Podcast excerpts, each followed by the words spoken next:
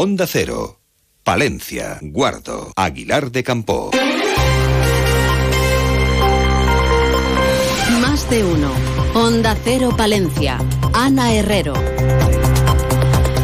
Muy buenos días. Había mucha expectación por conocer las primeras confirmaciones del Festival Palencia Sonora y a tenor de los comentarios en redes se puede decir que el aplauso y la satisfacción del público por estos primeros artistas ha sido espectacular.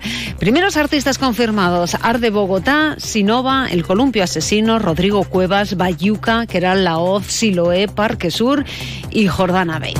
La próxima edición se va a celebrar entre los días 6 y 9 de junio de 2024. Los abonos a un precio de 60 euros, que asciende a 85 en el caso de los abonos VIP y que se reduce a 30 para abono infantil, pueden adquirirse a través de la página web www.palenciasonora.com. En unos instantes atendemos a otros temas que forman parte de la actualidad de esta mañana de miércoles. Conocemos antes la previsión del tiempo y lo hacemos con una temperatura que ronda los 6-7 grados en el centro de la capital palentina. ¿Cómo va a ser a lo largo de la jornada? Nos lo cuentan desde la Agencia Estatal de Meteorología. Buenos días. Buenos días. Continúan las temperaturas muy altas para la época del año durante el día en la provincia de Palencia, esperando alcanzar hoy los 28 grados en la capital y en Aguilar de Campo, 27 grados en Carrión de los Condes y Cervera de Pisorga y 26 grados en Guardo. El tiempo estable y soleado, cielo poco nuboso despejado con algunas nubes altas y a partir del viernes comienza una tendencia a la baja de las temperaturas, aunque el descenso térmico más notable se espera durante el fin de semana. El fin de semana con la llegada de lluvias, especialmente el domingo. Es una información de la Agencia Estatal de Meteorología. Y antes de contarles la noticia del día, sepan que un varón de 63 años de edad falleció ayer por la tarde tras sufrir una caída de un parapente de unos 150 metros eh, en las proximidades del mirador de Valcabado, en Respenda de Águila. El suceso ocurría sobre las 5. El piloto quedaba inconsciente y los efectivos de emergencias no pudieron hacer nada por salvar su vida. Grupo Salmillán, Tanatorios Funerarias, les ofrece la noticia del día. La alcaldesa de Palencia, Miriam Andrés, ha pasado por los micrófonos de más de uno Palencia. Andrés afirma que se ha encontrado un ayuntamiento con expedientes mal hechos y con falta de dirección política. Asegura que tras aprobarse la nueva empresa que va a gestionar el servicio de limpieza, en dos o tres meses se verán cambios importantes en la ciudad. Y también considera que la capital tiene mucho potencial y hay que pensar en grande. Pero es una ciudad que yo creo que todavía tiene mucho potencial. Tenemos que pensar más en grande en vez de en pequeñas cosas y yo creo que a raíz de ahí sí que podemos cambiar la dinámica. De hecho, sí que existe cierta ralentización, no solo en la ciudad de Palencia, sino en todo Castilla y León. Eh, afortunadamente esos niveles de despoblación anuales que veíamos cada año, este año han caído mucho, eh, pero ese cambio de tendencia o ese freno tiene que ir acompañado de políticas eh, públicas distintas. Y uno de las, una de las decisiones más importantes adoptadas en estos primeros 100 días ha sido la retirada de las terrazas COVID y el inicio de la elaboración de la nueva ordenanza. En este sentido, espera que en el pleno del mes de diciembre se pueda llevar la aprobación inicial del texto, tras la cual se abrirá un plazo de 30 días de alegaciones. Y era evidente que a la alcaldesa de Palencia le teníamos que preguntar por la amnistía y la posibilidad de que Vamos Palencia pueda dejar de apoyar al gobierno socialista en el ayuntamiento si el PSOE palentino se pronuncia a favor de, dicha amnistía. Miriam Andrés afirma que Vamos Palencia tiene los pies en el suelo para saber que la amnistía y el posicionamiento del PSOE no influyen en un gobierno local. La alcaldesa también asegura que el PSOE de nuestra provincia no se va a pronunciar hasta que no haya algo por escrito al respecto de la amnistía. Pero de cualquier forma deja algunas cosas claras. A mí no me gusta Puigdemont ni me gustan los nacionalismos. Creo que el nacionalismo es lo más contrario al socialismo que hay. Pero eso lo he dicho hace años, lo digo y lo diré. Que hay que intentar formar un gobierno que dé estabilidad para una legislatura, para seguir avanzando en, derechos y en logros sociales, en esa subida del salario mínimo, en esas subidas de las pensiones, pues para mí está por encima también eso. Grupo San Millán sigue creciendo en la capital y también en la provincia. En la calle Extremadura 12, nuevos velatorios crematorio con amplias y confortables salas. También en venta de baños y Villamuriel. Grupo San Millán. Siempre a su servicio las 24 horas del día en el teléfono 979 166 200. Apuntar también que la presidenta de la Diputación de Palencia, Ángeles Armisen, asiste mañana jueves a la recepción que ofrecen sus majestades los reyes de España en el Palacio Real en Madrid.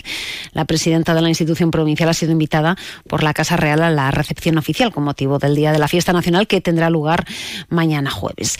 Y más cosas, tras la reunión mantenida por el jurado ya conocemos a los galardonados con los premios de la Cámara de Comercio de Palencia. La medalla de oro es otorgada a Grupo Oregón. El premio de especial relevancia es para Palencia Baloncesto. La medalla de plata ha sido otorgada a Escuela de Danza Esmail y la medalla de bronce para Marel Mujer. Los premios de la Cámara de Comercio se completan con el galardón a la innovación, calidad y más de nuevas tecnologías para Grupo Construyendo Futuro Informático. Stinson Solar recibe el galardón Emprendedor Nueva Empresa y Bodega Remigio de Salas Jalones merecedora del galardón de turismo.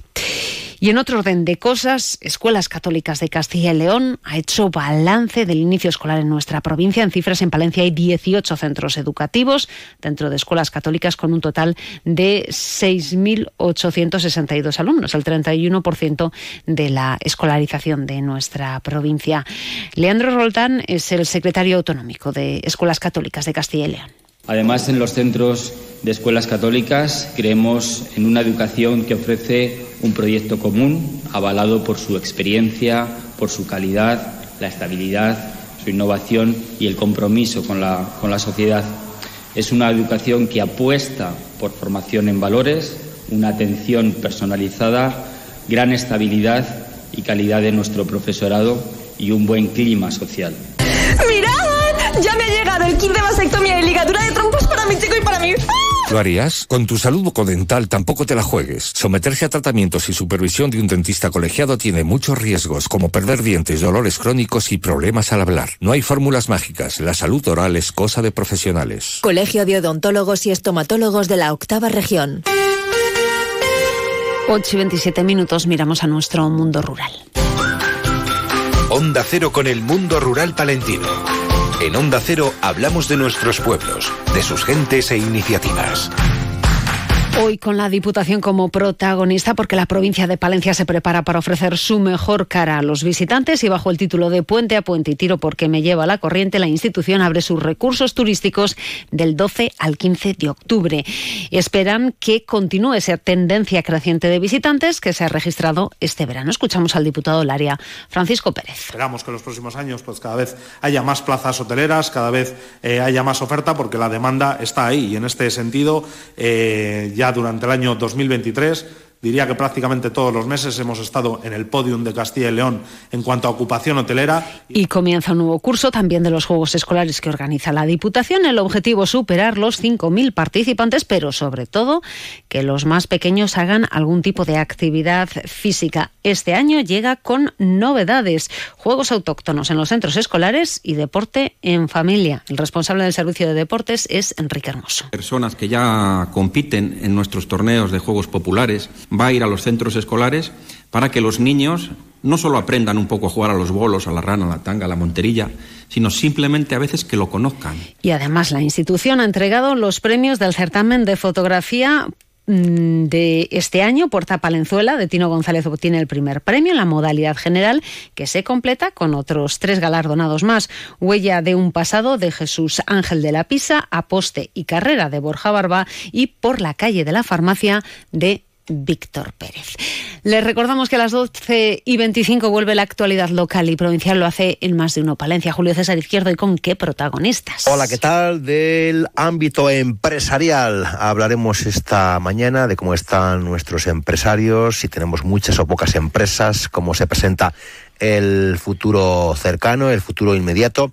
Se lo vamos a preguntar hoy en entrevista directa aquí en Mardino Palencia al presidente de COE Palencia, Ignacio Carrasco, entre otras cuestiones, porque también estará nuestra enfermera Beatriz Núñez y otros asuntos de interés que iremos desgranando en la radio cercana. Buenos días. Y último apunte porque hoy se inaugura en Milán y con presencia palentina la exposición El Greco. Ahí está, el martirio de San Sebastián de la Catedral. Son las ocho y media. Son las en Canarias. Más de uno.